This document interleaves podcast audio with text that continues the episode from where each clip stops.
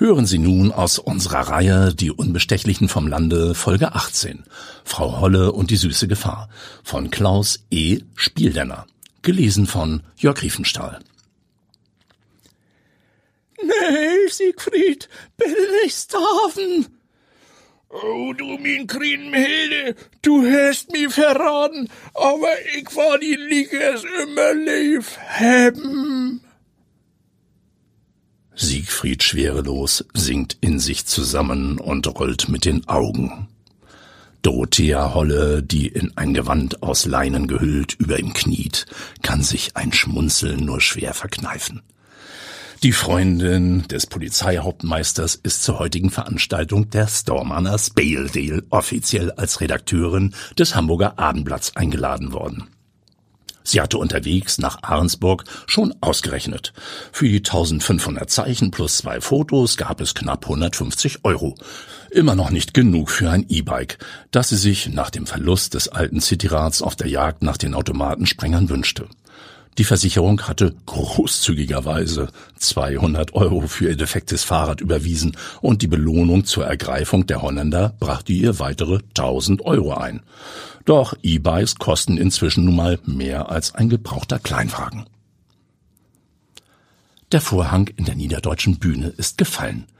Draußen klatscht sich das Publikum die Hände wund. Siegfried springt auf, greift Dorotheas Hand und zieht sie hoch. Er drückt ihr ein zärtliches Küsschen auf die Nase. Gut gemacht. Dafür, dass du so kurzfristig für Angelina eingesprungen bist. Auch wenn es nur ein plattdeutscher Satz war, den du zum Besten geben durftest. Bedrückt steht das Ensemble wenig später in der Theatergarderobe. Und Angelina ist einfach umgekippt. Willi Wirka, der Produzent des Stücks, nickt. Aber sie hatte doch noch bis kurz vor dem letzten Vorhang keinerlei Anzeichen. Ich stand noch vor dem dritten Akt neben ihr, meldet sich Gundula Jensen erneut. Dorothea weiß, die junge Frau arbeitet beim Zahnarzt, Dr. Sven Taugenicht, in Bad Oldesloe. Angelina hat den Rest der Flasche Cola Zero leer getrunken, ist nochmal für kleine Mädels und kam schon schwankend zurück. Dann lag sie plötzlich da. Ich hab die Sanitäter gerufen. Den Rest kennt ihr ja. Dorothea mischt sich ein. Eine ganze Flasche Cola hat sie getrunken? Ja, aber das war normal bei ihr. Sie hat, wie alle wissen, Diabetes und muss viel trinken. Wasser mag sie nicht und darum besorgen wir zur Veranstaltung für Angelina immer zwei große Flaschen Cola Zero, erklärt die Arzthelferin. Doro schaut sich auf dem Tisch mit den Getränken um. Ich sehe nur Wasserkaraffen, eine halbleere Sektflasche und ein paar Tetrapacks O-Saft. Aber Cola? Polizeihauptmeister Siegfried Schwerelos spürt, es ist an der Zeit einzugreifen. Nun ist die Exekutive gefragt, bevor seine Freundin, so sehr er sie schätzt, den Fall übernimmt. Und sonst ist ihr nichts aufgefallen, Gundula? will der gewichtige Beamte wissen. Die Frau überlegt und legt die Stirn in Falten. Es roch irgendwie nach Aceton, als ich mich über sie beugte. Aceton? Woher kennst du denn diesen Geruch?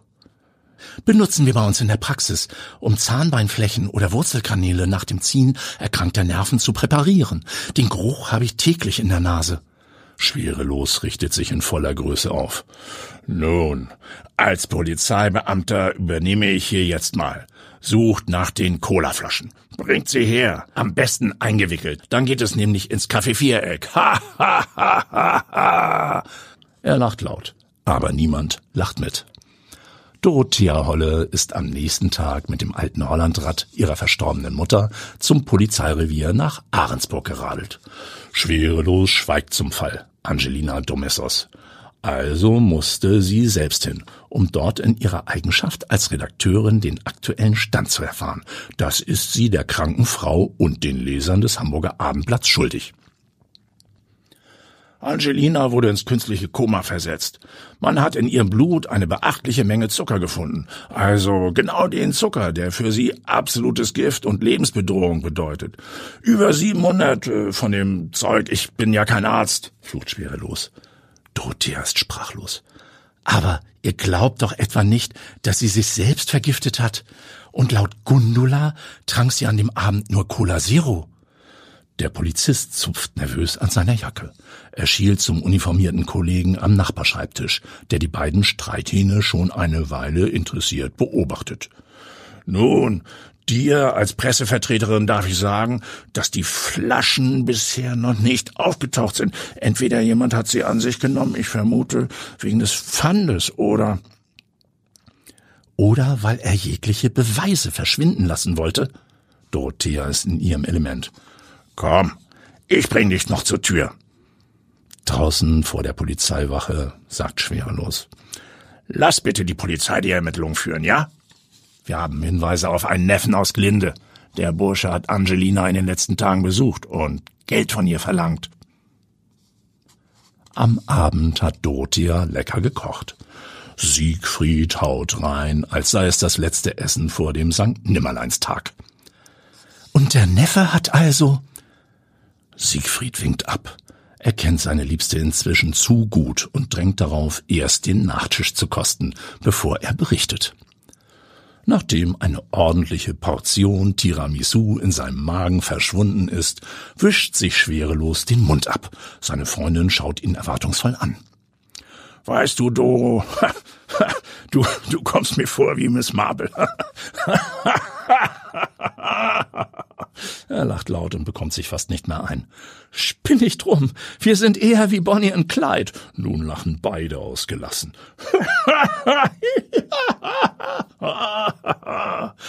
also, also jetzt, was war mit dem Neffen? Frau Domessos war ja, wie soll ich sagen, also sie stand nicht so sehr auf Männer. Eigentlich gar nicht. Oh, Doro, wie soll ich es ausdrücken? Also sie hatte mehr Freude an Frauen. Na und? Sie war lange Jahre mit der Apothekerin liiert, einer Frau Witschnewski, hat sich erst vor kurzem von ihr getrennt, angeblich wegen einer anderen. Na, du kennst dich aber aus in Sachen Klatsch. Ja, meine verstorbene Frau, Gott hab sie selig, las mit großer Begeisterung Durchhalteblätter, die voller Klatsch und Tratsch. Da ist einiges bei mir hängen geblieben. Er versucht eine unschuldige Miene aufzusetzen. Und der Neffe soll es gewesen sein? Er soll seine Tante vergiftet haben? Halt, stopp! Was sagst du da? Vergiftet? Nein. Die Sache ist nur die. Hagen Pavarosi arbeitet bei Ahrens Plexi. Die stellen Plexiglasplatten her. Pavarosi hat wohl beim Neubauprojekt am Weinberg eine Eigentumswohnung gekauft und sich dabei finanziell übernommen. Da hat er sich hilfesuchend an seine Tante gewandt. Angelina, gebürtige Italienerin, ist Galeristin und ihre Galerien in Arnsburg und Lübeck laufen wie geschnitten Brot. Man kann also sagen, sie ist ganz schön betucht. Und nicht nur, was das Leihen der Bilderrahmen betrifft. Schwerelos lacht über seinen Witz hört aber sofort auf, als er Doros ernsten Blick wahrnimmt. Ich meine, das Haus in der Parkstraße und so. Und im Falle des Falles, Herr Pavarosi, alles. Oh. Doro hat für heute genug erfahren und will ihre junge Beziehung nicht aufs Spiel setzen.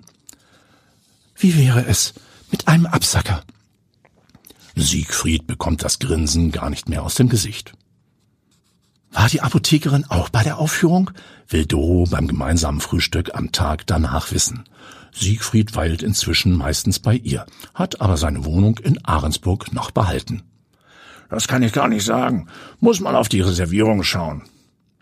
Dorothea Holle steht auf dem Ahrensburger Rathausplatz und versucht einen Vorwart zu finden, um in die Hunau-Apotheke zu gelangen. Nach einigem Zögern humpelt sie durch die offenstehende Tür hinein. Sie setzt eine schmerzverzerrte Miene auf und tritt leise stöhnend an den Tresen. Die Angestellte im weißen Kittel schaut betroffen auf die Kundin und fragt, Guten Tag, haben Sie sich verletzt? Nicht schlimm, stöhnt Doro und schaut sich neugierig nach der Inhaberin um. Aber Sie humpeln doch. Ist das der Grund Ihres Besuchs?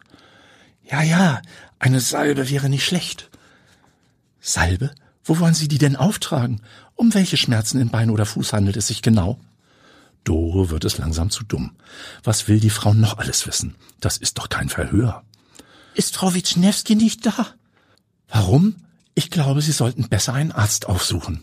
Ich kann Ihnen eh nur eine rezeptfreie Salbe gegen Gelenkschmerzen verkaufen. Gelenkschmerzen, ja, das ist es. Doro hat ihr schmerzverzerrtes Gesicht aufgegeben, als sich eine hintere Tür öffnet. Frau Witschnewski tritt zu den Kassen. Sie trägt ihr blondes Haar offen und Doro ist sicher, sie sind gefärbt. Trotz Brille und Maske sieht man ihr an, dass sie geweint hat. Die Augen hinter den Gläsern gerötet, macht sie nervöse Bewegungen mit den Händen. Habe ich da meinen Namen gehört? Dorothea nickt. Mein Beileid, Frau Witschnewski. Beileid? Um Gottes Willen, wer ist gestorben? Die Lokalreporterin bemerkt, wie die Frau zu zittern beginnt. Ach, ich bin ganz durcheinander. Ich wollte nur sagen, schlimm, dass Angelina so krank ist. Ich kenne sie gut, schwindelt Dorothea. Die Apothekerin macht einen Seufzer. Tränen kullern über ihre Wangen. Dann dreht sie sich plötzlich um und verschwindet in die Richtung, aus der sie gerade gekommen war. Die hat mit der Vergiftung der Frau sicher nichts zu tun, mutmaßt Dorothea Holle. Sie hängt noch an Angelina und würde ihr nichts antun. Was ist nun mit ihrer Salbe? Ach, geht mir schon besser. Dorothea stürmt aus der Apotheke. Stunden später. Siegfried schwerelos sitzt in der Küche. Vor sich auf einem Pappteller stehen drei Berliner. In der Hand hält er einen vierten und hat gerade angebissen. Hast du Besuch eingeplant, Schatz? will Doro wissen. Besuch? hustet er überrascht, den ersten Bissen noch nicht ganz verarbeitet. Ja, wer sonst soll die restlichen Berliner essen? Doch nicht du. Schwerelos ist sich sicher, der Blick seiner Lebensgefährtin hängt irgendwo zwischen seiner Brust und Oberschenkeln. Nein, nein, zwei für mich, zwei für dich, grinst er und schiebt den Rest des Berliners in den Mund. Dann will ich das mal glauben. Dorothea wäscht sich die Hände und greift nach dem süßen Hefegebäck. Was machst du eigentlich schon hier, Sicki? Ich hab freigenommen. Schwerelos wischt sich ein Rest Marmelade von den Lippen. Ich war eben dabei, als sie Pavarosi festgenommen haben. Der roch vielleicht nach Aceton. Das wird in riesigen Mengen bei der Produktion von Plexiglas eingesetzt. Gundulas guter Nase haben wir es zu verdanken, dass der Fall so schnell geklärt wurde. Gundulas Nase also. Schwerelos nickt und schaut zögernd zum Tablett. Dann greift er erneut zu. Hat er denn gestanden? Schwerelos schüttelt den Kopf. Nein, er weist alle Schuld von sich. Seit einer Stunde sitzt Dorothea Holle vor ihrem Notebook und liest sich durch Seiten mit ärztlichen Berichten zum Thema Diabetes. Man klärt dort über das Risiko einer Überzuckerung auf. Bei erhöhtem Blutzucker könne eine stoffwechselbedingte Übersäuerung des Blutes und des Körpers auftreten. Die sogenannte diabetische Ketoazidose. Sie führt, so die Ärzte, für betroffene Personen ins diabetische Koma waren die Blutzuckerwerte extrem über 250 Milligramm pro Deziliter und bei Frau Demosos waren es laut Siegfried sogar über 700 gewesen, tritt verstärktes Wasserlassen, Durstgefühl, Übelkeit und Erbrechen auf. Auch der Geruch von Aceton ist in der Atemluft der Betroffenen zu riechen. Aceton? Erklärte sich so die Wahrnehmung von Gundula Jensen? Aber wieso nahm Frau Domesos bewusst oder unbewusst das gezuckerte Getränk zu sich? Sie kannte sich doch am besten damit aus, was ihr schadete. Das Handy klingelt und Siegfrieds aufgelöste Stimme ist zu hören. Doro, Doro, gut, dass ich dich erreiche. Siegfried, was ist passiert? Die Wände, die Wände. Welche Wände?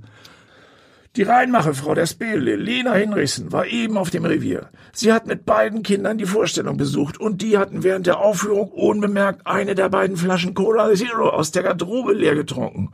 Daraufhin ist Frau Hinrichsen in den Laden um die Ecke und hat eine neue gekauft. Leider gab es dort keine Cola Zero. Verstehst du? Ja, ja. Und du weißt schon, dass Aceton ein Stoffwechselprodukt ist, das zum Beispiel bei Insulinmangel entsteht. Acetongeruch im Atem deutet auf eine Ketoazidose hin. Also nix mit dem Plexiglas-Typen. Echt? Was du alles weißt.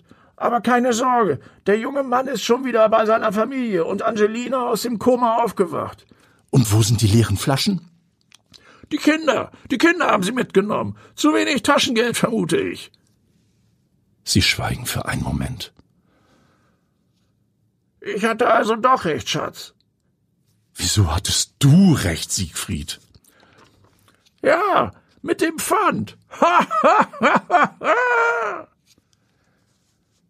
Sie hörten aus unserer Reihe Die Unbestechlichen vom Lande, Folge 18, Frau Holle und die süße Gefahr von Klaus E. Spieldenner. Gelesen von Jörg Riefenstahl.